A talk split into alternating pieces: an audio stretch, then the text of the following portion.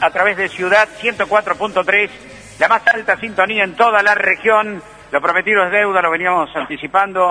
Un caso impresionante, encuentro cercano del tercer tipo, caso Trancas en Tucumán.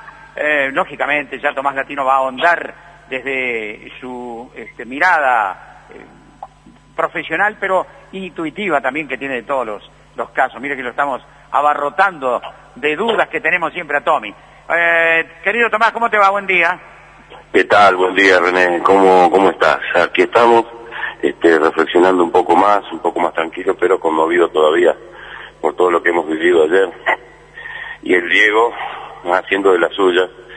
¿Te imaginas que hubo dos acontecimientos en el mundo que realmente fueron este, y van a quedar en la historia, ¿no? Eh, la pandemia global la supuesta, voy a decir yo, eso corre por mi cuenta, y, que, va a quedar en historia porque nunca pasó algo así.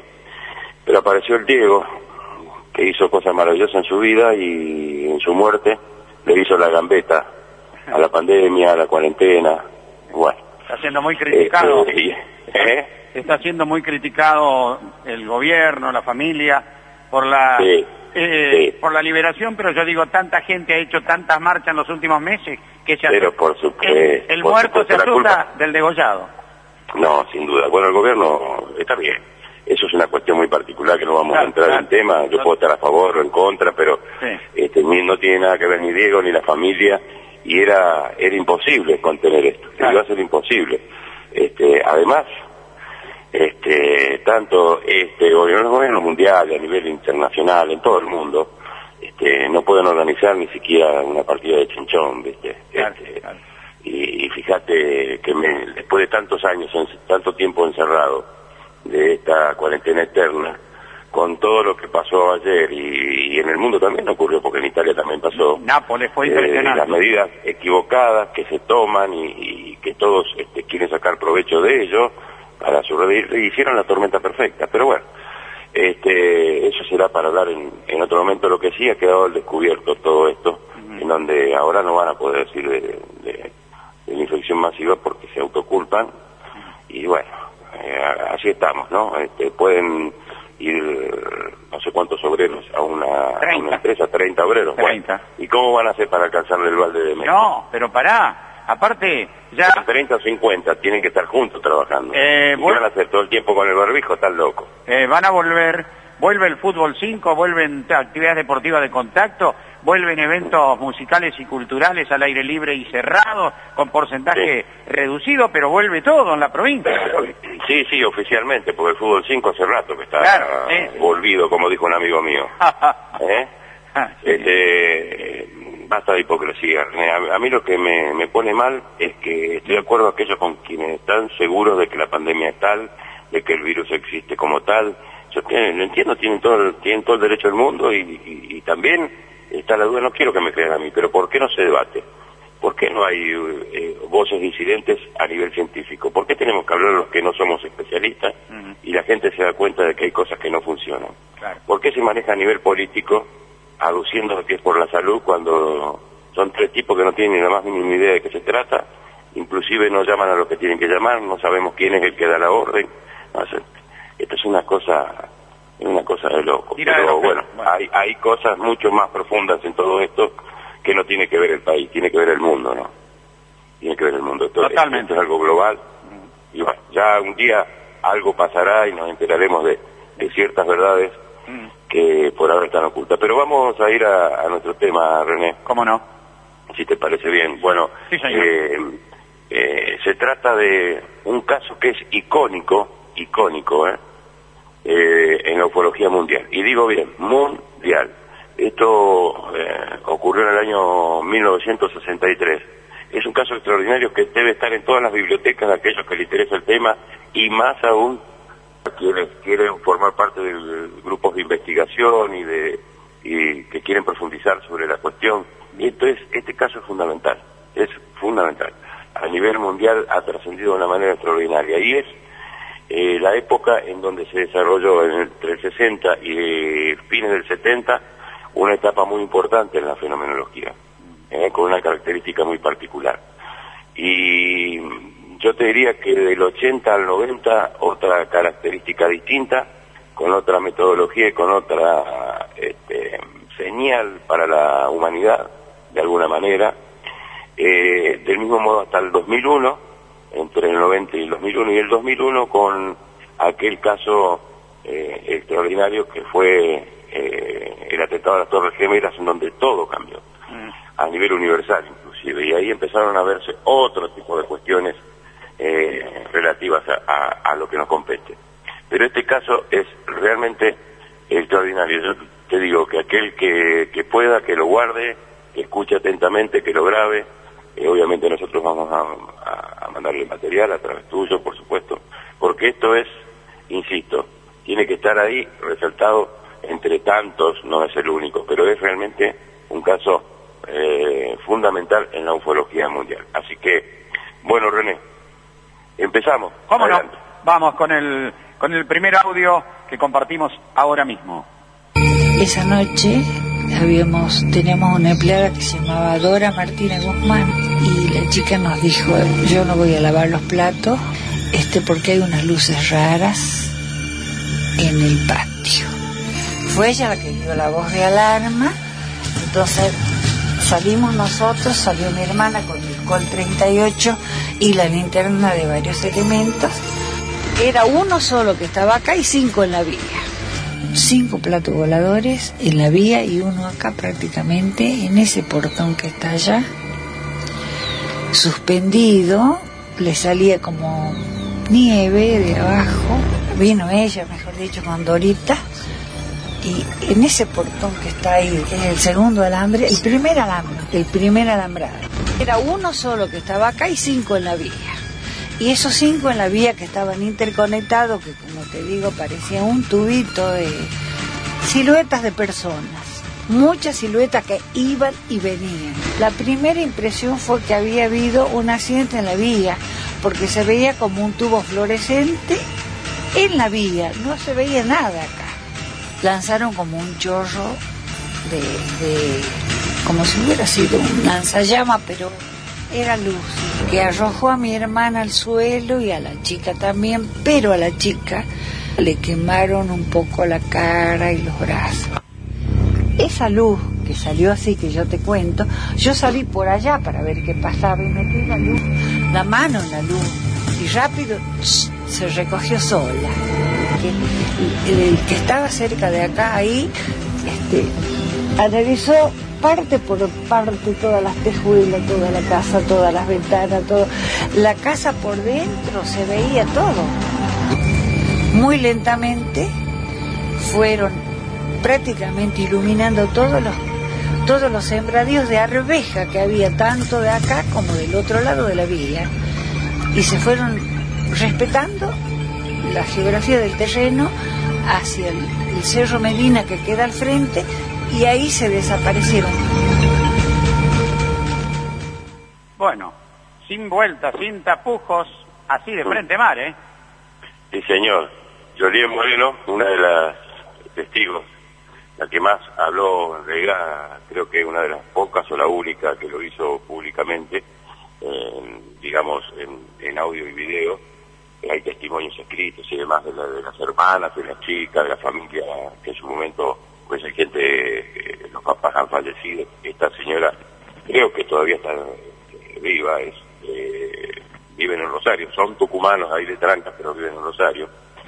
Pero es extraordinario este caso porque el fin, encuentro cercano al tercer tipo, hubo escenas esa película también icónica para todos los que les aman el, tema, que fueron este, inspiradas en este caso. Vos. ¿Eh? Esto, esto es tal cual, ¿eh? ¿eh? Vos fijate que cuando hablaba recién Joliet, decía, por ejemplo, que le había quemado el rostro a esta chica, sin embargo ella toca el rayo de luz, el haz de luz, y este, este que era este, compacto, que no podía atravesarlo y que este automáticamente eh, desapareció, se corrió. Eh, pero ya no se quemó. Entonces, ¿qué tipo de energías y por qué? Se quemó o tiene que ver con el estado de nerviosismo que estaba esta, piba que tenía 15 años, que fue la primera que vio todo, que era la, la, chica que colabora colaboraba en la casa en ese momento, el servicio, y, y además hay otros detalles que vamos a ir compartiendo a partir de este momento. Uno de estos avistamientos, insisto, de ovnis más impactantes de la historia del país y del mundo fue un 21 de octubre de 1963. Eh, como vemos, estamos cerca de, hemos pasado hace muy poco este, un aniversario más, 57 años. En, en ese entonces, Jolie Moreno, Moreno, perdón, la que escuchábamos recién, 23 años tenía, y una de sus hermanas, Argentina, su nombre, de 28, llegaron con sus pequeños hijos desde Rosario a San Miguel de Tucumán. Según relata eh, Jolie Moreno, allí se dirigieron hasta la finca Santa Teresa, a tres kilómetros del pueblo Villa de Trancas, donde se reunirían con sus padres, Antonio Moreno de 72 en aquel momento, Teresa Cairús 63, y su hermana Yolanda de 32. Viajaron porque sus maridos, esto es un detalle importante, ambos oficiales del ejército participarían en maniobras y en la madrugada partirían en tren desde Tucumán hasta Salta, pasando por trancas en las vías cercanas a la casa donde ocurrió todo. Al atardecer no le fue posible poner en funcionamiento el, equipo electrógeno, pues el motor del tambo, que había sido instalado hacía cinco años, cinco años antes, no quiso funcionar. Y ninguna conocía el sistema, así que no sabían qué hacer y, utilizaron las, lámparas a queroseno. Cenaron temprano y se fueron a descansar, después de un día agotador. Insisto, cada uno con su lamparita de queroseno, calculen en aquellos años era muy utilizada. Este, yo creo que como viene la cosa, prepárense, pero vamos a tener que utilizar también ahora. Este, y se fueron a la cama para leer un rato antes de dormir. Sin embargo, eh, Jolie Moreno debía quedarse despierto un tiempo más porque su hijo tenía que tomar el biberón. A las 21 horas, la doméstica, esta chica que fue, entre comillas, quemada en el rostro, Dora Guzmán, tenía 15 años, estaba en el fondo de la casa y apareció con insistencia, repitiendo que veía luces, desesperada, sobre el terraplén del ferrocarril, a casi 200 metros al frente de la finca. Mientras los padres de Joliet dormían, su hermana argentina seguía atenta a su lectura. Joliet le restó importancia a lo que dijo esta chica mientras le daba la mamadera al pequeño bebé. En tanto, Yolanda, en un momento al escuchar a la criada, pensó que podría ser un ómnibus. finalmente Dora persuadió a su hermana de verificar las extrañas luces que seguía viendo. Eh, eran cinco luces distantes entre sí a no menos de 100 metros, tres al frente y dos un poco más al noreste. Se encendían y apagaban mientras arrojaban haces lumínicos en distintas direcciones e iluminaban incluso la finca y el gallinero. No se distinguía aún forma alguna de los objetos que presentaban el aspecto de focos de luces. De esto después, con el tiempo se habló que eran reflectores del ejército, bueno, como comprenderán, eh, a veces para, para explicar este tipo de fenómenos se utilizan este, ideas y pensamientos que son más complicados de entender. Las mujeres atemorizadas sospecharon que podía ser un accidente ferroviario, ahí estaba la vía, o una cuadrilla de operarios reparándola, ya que a unos 500 metros hacia el norte se veían siluetas que parecían humanas, como escuchábamos recién en el comienzo, y que se desplazaban en torno a los reflectores, iban y venían de un foco a otro. Parecían este, manejarse a gran velocidad, se cruzaban insisto, iban y venían en un, una especie de, mm, tubo alargado, una luz compacta como si fuese un tubo eh, fluorescente, que impedía ver todo más en detalle. Se veían las siluetas y no en detalle, pero parecían personas como cualquiera de nosotros. Y cabe destacar que este caso es tan importante también, porque a partir de este fenómeno de haces de luces y demás, se determinó los haces de luz compactos y coherentes, así se los denominó la ufología moderna, este, y, instituido por nuestro ya desaparecido y querido Fabio Serpa, en donde estos haces de luz son como lo dice la definición, haces de luz compactos y coherentes, es decir, tienen determinadas formas, ya sean poligonales, esféricas, cilíndricas, pero que parecen de cristal y son de luz. Y, solo penetra cuando ellos determinan si abducen o contactan con alguien, pero si uno quisiera tocarlo es como si estuviera golpeando un vidrio. El temor, siguiendo el relato, fue creciendo cuando Yolanda agregó la posibilidad de que pudieran ser guerrilleros haciendo un sabotaje, levantando vías o colocando bombas, ya que por ese entonces se recordaban los episodios de la guerrilla rural de Tacorralo al sur de Tucumán un año antes, y sus esposos militares que tenían que pasar por ahí, de ahí la preocupación. Eh, en cuestión de horas nada más, el tren militar en el que viajarían los, maridos, precisamente, eh, pasarían por ahí, lo cual preocupó aún más a las hermanas. Fue entonces cuando una recordó haber leído que en varias partes del mundo se habían visto platos voladores. Este, por esos días sonaba el caso de un camionero de Montemaíz en Córdoba que había visto un aparato con tres seres muy altos que lo habían este, impactado con un fino haz de luz.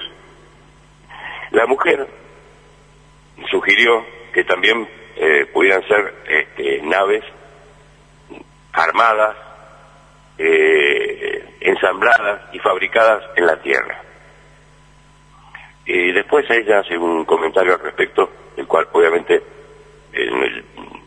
no estoy de acuerdo, pero es entendible, porque cada uno tiene su razón para opinar como sea. Inclusive, aunque parezca mentira, los testigos privilegiados de este caso. Eh, se van a dar cuenta por qué, el detalle de lo que determina que ellas creen que son de aquí. Pero bueno, eso lo vemos más adelante. Decía, armadas de coraje se acercaron para observar más en detalle hasta ver una tenue luminosidad verdosa. Otra vez, ¿te acordás, René? Cuando hicimos los casos de Talavera. Sí, sí. Y, bueno, y ahora no recuerdo el otro nombre, bueno, en, en España. ¿Eh? Pensaron que era un, un peón que trabajaba en la finca, de apellido Huanca, que podría estar conduciendo su camioneta. Por eso, este, fueron al, al, encuentro porque creyeron de que eh, se trataba de esta persona, hacia la tranquera del lugar. Pero, de pronto, a menos de 10 metros de ella, a menos de 10 metros, se encendió una luz que las encandiló y todas pudieron notar por un instante una masa luminosa que parecía ser un objeto con forma de D, de unos 8 metros de extensión por 3 metros de alto, suspendido a pocos metros del suelo y en constante balanceo, algo característico en la fenomenología, el movimiento de caída de hojas en determinada situación en donde las naves están operando. Tenía una aparente torreta superior que emitía una especie de niebla, otro detalle más que coincide con aquellos casos que ya hemos compartido y que salían de abajo del objeto, inundando toda la zona. Contaba con seis ventanillas rectangulares y grandes divisiones a los costados, como una especie de gajos con remaches, así lo expresaron los testigos, expuestos en su superficie aparentemente metálica. Este es el detalle que determina la conclusión de los testigos de que eran de la Tierra porque tenían remaches. Obviamente, estaba haciendo alusión a algo que parecían remaches. Eh, esta fue la afirmación de los testigos que además refirieron que producía un leve sonido eh, similar a cuando se apaga un tubo fluorescente o cuando se enciende que le cuesta. Bueno, se percibía también un, olor que ellos asociaron al azufre, típico de esta fenomenología, lo primero que se les viene es el azufre, pero no es ese olor, se confunde con el ozono, que es la reacción de esta energía con la humedad del suelo y del medio ambiente. Mm. Y que perdura por varias horas. En mi experiencia, te diría que años, porque yo lo he vivido en Estancia La Aurora en situaciones eh, en donde hay este, asentamientos de mucho tiempo y otros, por decirlo, nuevos, de pocas horas o, pocos días, y depende del estado climático, se siente ese, aroma, estando cerca. O sea que es una cuestión permanente que se activa misteriosamente. Eh, Yolanda Nalive, que es la, hermana de Jolie, sacó, escuchen bien esto, un Colt 38 que tenía debajo de la cama y una linterna saliendo al patio con la intención de dirigirse por el camino de acceso a la finca donde hay un portón. Cuando encendieron la linterna para iluminar al objeto, ella con su Colt eh, en la otra mano partió un haz de luz cuyo impacto en ella fue tal que Yolanda tropezó y le tocó la mano donde tenía el arma consigo que dejó caer. Automático. Jolie cayó junto a Jolie, Jolie por Yolanda con Jolie, mientras Dora, la, chica que trabajaba en la casa, estaba unos pasos más adelante. Acto seguido, retomaron juntas, retornaron, perdón, a la casa. Dora ingresó exclamando que lo que decíamos al principio, la habían quemado, se sentía este, muy alterada. Pero Argentina y Yolanda comprobaron que estaba apenas colorada y tenía que ver con su estado anímico y no solo con una radiación del objeto, sino que estaba muy asustada. Con toda la familia levantada y las puertas este, trancadas desde la ventana, con los postigos cerrados, se podía entrever el fenómeno a través de rendijas. Varios haces de luz de color blanco se dirigieron hacia la finca, dos hacia un galpón trasero donde guardaban herramientas y un viejo tractor. Al amanecer, un peón que manejaba el tractor se sorprendió ya que lo encontró a este totalmente limpio como si recién lo habían lavado. Un detalle, por demás curioso, también relató Joliet, porque cuando metió su brazo en los haces de luz, como escuchábamos, este de inmediato se retrotrajo automáticamente. También tres perros que cuidaban la finca permanecieron durante todo, todo, todo el incidente como si los hubieran celado, tranquilitos. Y te imaginas, esta gente de campo, en aquellos años, donde empezaba la, guerrilla, familiares militares, perros guardianes, te imaginas, y sin embargo, estaban calladitos, quietitos. Y un centenar de gallinas también, a pesar de la luz, que es típico cuando ven luz es porque eh, sale el sol y empiezan a alborotarse, durmieron todo el tiempo. A pesar, por supuesto, de esta situación. Los ocupantes de la casa fueron víctimas de la desesperación, obviamente. La madre rezaba, la doméstica lloraba, las hermanas gritaban y corrían de una habitación a otra, siguiendo lo que ocurría. Los testigos notaron el ambiente pesado, húmedo, caluroso. El objeto más cercano emitía un ruido a máquina encendida. Veían de esa estructura salir un espeso y creciente vapor o neblina y unas luces que parecían recortar seis ventanas, lo que les impedía de este modo apreciar si estaban suspendidos a corta altura o casi posados en la tierra. Se suponía que estaban en el aire porque por debajo se veía la neblina que salía y se iba mimetizando con el lugar. Obviamente, en ese lugar, más tarde encontraron los pastos aplastados. Si te parece, René, antes de seguir, escuchamos el segundo audio donde remarca todo esto que yo les he comentado con algunos detalles y obviamente en forma distinta y más precisa en voz de la propia protagonista. Aquí va, aquí va el segundo audio. Y mi mamá me dice, bueno, vamos atrás. Dice Juan Carlos, ¿qué quiere mamá a la casa? Sí, vamos. Tenía un, un verde, un auto, y, subimos todo el auto y nos fuimos tranca. A la chica que trabajaba con nosotros, Dora Martina Guzmán, se llamaba, ha fallecido ya. Ella este, habilita todas las cosas, hace las cosas, nosotros cenábamos.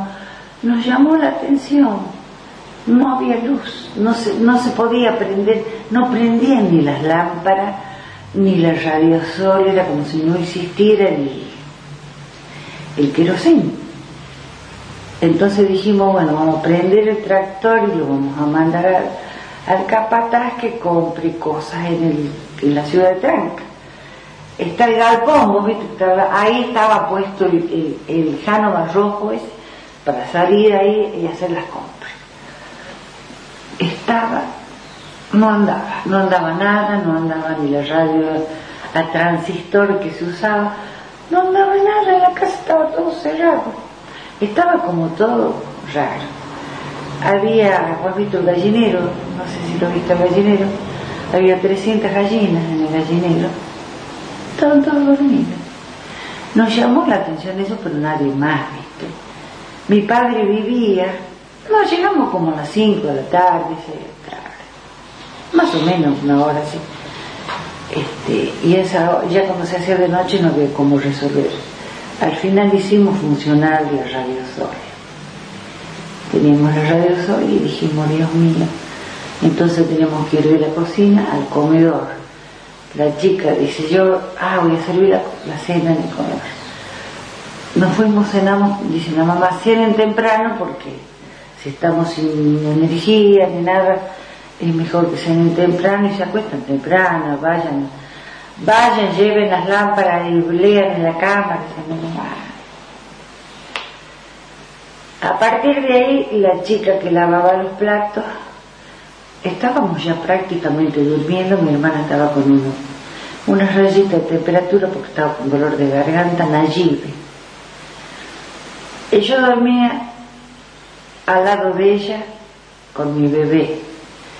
Y mi hermana argentina dormía con las chiquitas, con una de las chiquitas en la primera habitación que veis la ventana ella fue la que primero dio la voz de alarma.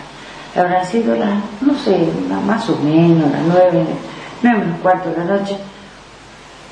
Entró a la pieza de mi padre y dijo, papá, papá, papá, por favor, papá, levántate, mira lo que está pasando, estamos rodeados de platos voladores, dijo ella. Todos dijimos, ¿qué ha visto? Entonces vino corriendo la chica y dice, yo no voy a lavar los platos y le voy a hacer rato. ¿Por qué? Porque venga, vea las luces. Lo que pasa es que no se ha dicho muchas cosas que no se sabe. En la parte de atrás hay un monte, viste que está el canal, un puente, y ese monte no estaba desmontado, y había luces ahí, vivía el peón y veía ahí vivía don José Acosta, que era el capataz, que también ya falleció. Bueno este, mi padre, miramos así y vimos sobre prácticamente el portón de ingreso a la casa una luz rara como cuando se está apagando la luz de la calle.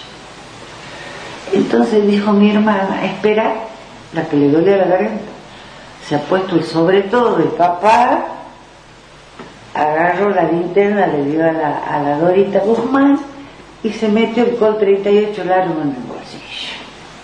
Vamos a ver qué pasa, dijo. Porque resulta que mi padre quería ir a ver qué era y, no lo dejaron. Entonces mi madre lo abrazó, le dijo, por favor, no vayas, quédate. Y fue cuando mi hermana salió por detrás de la casa para evitar que el papá se vaya a enfrentar con eso que no sabíamos que era. Cuando la chica prendió la linterna para abrir un portón que estaba en el jardín, porque antes había un portón automático que había hecho mi hermano. Cuando prendió así la luz, la linterna para abrir el portón, un chorro de luz, que no era agua, no era luz, la tiró lejos con, con, revólver y todo a las dos. Quedaron rodando en el suelo. ¿Me entendés? Entonces entraron a la casa, mi madre pedía que cierren las ventanas y fíjate vos, salió una luz que era como compacta, no tenía penumbra, era un chorro de agua pero era luz. Y entró directamente al galpón, donde estaba el tractor. ¿Me entendés? Y después empezó a hacer así y analizaba los árboles, la casa. Todo cerrado adentro de la casa parecía de cristal. Entró la luz por todos lados, por la cerradura, si la película Contacto del tercer tipo la han hecho con el libreto, el libreto mío de la NASA, ¿sabía? Porque mi bebé estaba dormido y transpiraba y yo no lo quería despertar porque tenía miedo, porque no sabía qué era lo que estaba pasando. Y mi padre, que mi mamá se le abrazaba y le pedía a Dios que pase un tren, que pase rápido un tren porque era la única solución porque había cinco aparatos en la vía y uno sobre el jardín. Lo que me llamó la atención a mí fue que al alumbrar la chica yo alcancé a ver gajos remachados, lo que me hace pensar que son de acá. No es extraterrestre. Eso es mano de obra terrestre. Eso es lo que yo pensé. Era un aparato así, mira, con una ventana fija alrededor por la cual giraba una serpentina de colores. No se veía la parte de abajo, porque había una niebla espesa, muy fuerte, que te impedía ver que había abajo. Pero arriba tenía como un domo del cual salía la luz esa, que te digo que iluminó toda la casa, se ve que era movible así, analizaba todo, los árboles, todo, el gallinero, Tuvieron 45 minutos mi madre de rodillas pidiendo a Dios y a todos los santos que se vayan, que, no, que no estemos sitiados de esa manera porque no podíamos abrir la puerta. Y mi padre, que era un hombre fuerte, muy, muy bravo, quería ingresar ahí a ver qué era. A los 45 minutos había sembradíos de arvejas al frente de la casa. A los 45 minutos empezaron a desplazarse se equilibraron con, fue la señal de despegue de los que estaban sobre el ferrocarril. Cuando se empezaron a ir, yo agarré la lámpara y me fui a buscar a, Francisco Tropiano, que también ya ha muerto, y le dijo, mire, mire, mire, don Francisco, le digo lo que está pasando. Quedó toda la sierra de Medina iluminada como cuando vos llegas a Buenos Aires, ¿viste? En el avión ves todo iluminado. Así se alejaron, pero no te, otra novedad. Entonces yo le dije, andate, andate a costa, al, por favor, anda, porque mi madre dijo, yo quiero volverme, quiero volverme, no teníamos el auto. Me quiero ir a Tucumán, no me quedo acá, no me quedo, no me quedo. Entonces le digo, don José Acosta, por favor, José, andate el ferrocarril, porque se hablaba por, por el, por el, por el ferrocarril, tenía que hablar porque no había ningún medio de comunicación. Este, y mi mamá no quería saber nada, ya no quería quedarse ni nada. Demoró la cosa en que se que iba hasta que venía, hasta que venido mi hermano de Tucumán al otro día que andaba bailando, qué sé yo dónde andaría, este, a buscarnos. En el piso donde estaban los aparatos había 30 metros de pelotitas de pelotita que vos la tocabas y se iban deshaciendo. Pero hay una persona que tiene las pelotitas, que, que fue el ingeniero Gonzalo Tello, el primero que llegó de la Universidad de Tucumán y levantó las pelotitas. ¿Qué más nos podés contar sobre el caso? Estaba en camino de entrar a tu casa. ¿Dónde estaban eh, los platos más o menos que había dos? Una...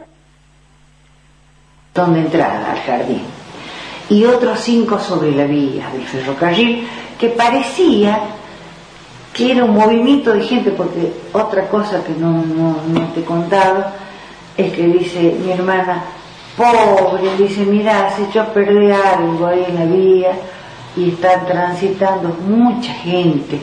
Y efectivamente yo alcancé a ver siluetas de personas como nosotros, que vos ves una silueta en la oscuridad, en la luz, una luz verde, pero eran siluetas de personas con brazos, piernas, cabeza y piernas, que vos ves caminar, vos ves siluetas de gente que iba, iban pasándose de, lugar, nada más. No alcancé a ver nada más. Ahora yo quise tocar la luz. De la cocina quise meter la mano, pero la luz hizo así rápidamente. ¿Me entendés? Se recogió sobre el aparato. El jardín, la casa y el galpón atrás. Ser 50 metros, ¿no? No, eran solamente seis. Uno sobre, sobre el jardín, había 30 metros de pelotita que se fueron diluyendo, pero ahí donde paró el aparato, nosotros teníamos sembrado arveja, quedó quemado todo. Y ese, eso como ceniza, ¿viste? Después le pasamos el arado como, como cinco años le pasaban el arado con el tractor y siempre quedaba la marca. Era como si estuvieran estériles.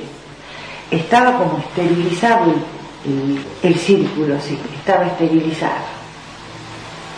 No, no creció nada ahí. Mucho tiempo, estuvo como tres, cuatro cosechas, más o menos. Hasta las lomas de, de San Pedro dice que se veía todo. Porque pasó lo siguiente, yo tenía una prima que era doctora del hospital de Tranca y estaba de guardia, la doctora Vera. Y ella se iba desde la casa, desde la plaza, caminando al hospital. ¿Que vos sabés quién es? La señora del gringo Cairú, que ya falleció también, fallecieron los dos. Y dijo que le llamó la atención porque dice que sin querer levantó la cabeza, no había tanta luz de trancas y vio una flotilla de platos voladores yendo a la zona de mi casa, volando hacia el norte. Fue un comentario de ella, ¿no? Ya falleció, lástima que no ha podido dar testimonio de eso, pero como era de la familia nos contó todo eso. Bueno, ahí está, la verdad que revelador y de alguna manera es lo que vos anticipabas este, con algunos detalles menos, pero los acaba de ampliar esta mujer, ¿no? Sin duda, y ella como una especie de defensa psicológica ante el tremendo trauma, obviamente, dicen de que se trataba, por lo que acababa de ver, más allá de todos los detalles fantásticos y maravillosos que estamos escuchando, de que eran de acá, de la Tierra. Bueno, mm. de todas maneras tienen todo el derecho del mundo, pero no son de este mundo para hacer este tipo de cosas, y menos que las luces en algunos puntos hasta atravesaba, era como si atravesaba las paredes y iluminaba la casa por dentro. Eh, transcurrieron 40 minutos hasta que el objeto, 40, 45 minutos, que el objeto que parecía comandar al resto se desplazó hacia el este y los demás lo siguieron, siempre en forma rasante, siguiendo la geografía del lugar, el suelo, hicieron lo mismo, hasta desaparecer en dirección de las sierras de Medina a 20 o 25 kilómetros. Los morenos corrieron hacia los vecinos, anoticiándolos del suceso, pero fueron pocos los que habían llegado a ver algo. José Acosta, capataz de los morenos, esa noche alcanzó a ver, pasadas las 22, muy iluminado el sector de este lugar. Y el vecino Francisco Tropiano pudo divisar desde su finca el cielo teñido de una tonalidad anaranjada. Esa noche, en casa de los morenos, ninguno pudo relajarse a dormir. Por la mañana, Joliet fue a la estación ferroviaria rogando poder enviar un telegrama a su hermano Antonio, que este, vivía en, San Miguel a raíz de lo sucedido. Pero cuando este recibió el mensaje ya conocían el caso muchas personas, incluso el periodismo, que pronto eh, visitó el lugar. Luego se solicitó la intervención de la policía, que era Brunata, custodiando el lugar durante días, y se requirió al Instituto de Ingeniería Química de la Universidad Nacional de Tucumán diferentes eh, estudios. Escuchamos el último audio de 40 segundos. Dejaron pelotitas como de titanio, así redondas, como bolillas de las que juegan los chicos, blancas, más o menos 30 metros. Estaba como quemado, de mucho tiempo no creció nada porque se pasaba el arado, se sembraba, pero no pasaba nada. Estaba la tierra muy chamuscada. Durante muchos años no nació nada, quedaron las manchas en el suelo como si estuviera muy este, esterilizado la tierra. Mi hermano trajo al ingeniero Gonzalo Tel que levantó las muestras. Así es, así es. Este, en ese lugar mm, se decía chamuscado, pero en realidad después se pudo comprobar que era totalmente deshidratado, producto de un inmenso campo magnético. Las evidencias que dejó el caso Trancas son estos análisis de las sustancias pulverizadas en el lugar donde estuvo este, este, estas naves, parecido al talco como lo definía Joliet, y encontradas debajo de donde estuvo el objeto de mayor tamaño, arrojando de acuerdo a los estudios y análisis llevados a cabo por el doctor Walter eh, Gonzalo Tel, jefe del Laboratorio Químico del Instituto de Ingeniería Química de la Universidad de Tucumán, lo siguiente.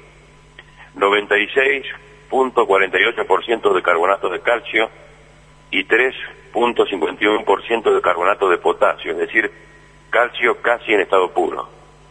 También se hallaron bolitas de calcio y magnesio sobre las vías del ferrocarril Belgrano, proveniente de los seis objetos de menor tamaño que se encontraban allí donde iban y venían las personas o los seres, y también estas tenían el mismo estado de pureza. La zona donde se encontraba sembrado eh, las arvejas y lechuga apareció totalmente deshidratado y fue inútil volver a sembrar por varios años, aunque después fue más fructífero cuando lograron este, sembrar y cosechar. Donde estuvo detenido el objeto de mayor tamaño fue descubierto un círculo perfecto de 25 metros de diámetro de tierra seca, donde, insisto, no creció nada hasta cerca de seis años después de los acontecimientos. Quedaron allí las huellas, las evidencias físicas como testigos mudos de aquel espectacular este, incidente ovni de los sucesos de Tranca del 21 de octubre de 1963 en el norte argentino. Un incidente eh, se suma de suma importancia para la casuística ufológica argentina e internacional por los hechos acontecidos, eh, características del fenómeno y la calidad de los testigos. Diecisiete meses antes mm, ocurre un evento de similares características. En la madrugada del 13 de mayo de 1962, más precisamente a las 3 de la mañana, en la ruta nacional número 35, doctor Favoloro, en el kilómetro 72, a la altura de San Germán y a 85 kilómetros al noroeste de la ciudad de Bahía Blanca, en la provincia de Buenos Aires, varios testigos, camioneros, observan lo que para ellos era un tren o un colectivo gigante iluminado. ¿Y qué hallaron allí? Un polvillo blancuzco que fue analizado en la Universidad Nacional del Sur de Bahía Blanca y dio como resultado carbonato de calcio y potasio. En la estancia La Aurora, los análisis que se hicieron en los primeros asentamientos descubiertos en, los primeros años de los 80, ya ocurría a partir del 74, 76. También científicos norteamericanos y japoneses descubrieron esta vez no calcio de altísima pureza, sino potasio de una cantidad que no se puede lograr a través de la ciencia humana. No entendían cómo podía estar eh, elaborado sintéticamente de esa manera. Bueno, insisto, René, un caso realmente extraordinario que todos, todos absolutamente tienen que tener en, en cuenta en su biblioteca, y, no, no este, dejarlo pasar como este, enseñanza para los futuros ufólogos de, nuestro país. De acuerdo. Eh, la verdad que impactante y atrapante el tema. Estamos sobre las 11 de la mañana. Aprovecho para mandarte un gran saludo, Tommy. Muy bien, y me voy con una frase de aquel que estuvo envuelto en una sábana de la que hablamos en programas anteriores. Eh, para mí, obviamente, aunque muchos lo nieguen, no olviden que dijo, la casa de mi padre mucha morada tiene. Y no soy de este mundo. hasta la semana que viene. Hasta la semana que viene, muchas gracias. Ahí estaba entonces Tomás Latino, el contacto de cada semana a través de la radio que compartíamos con ustedes.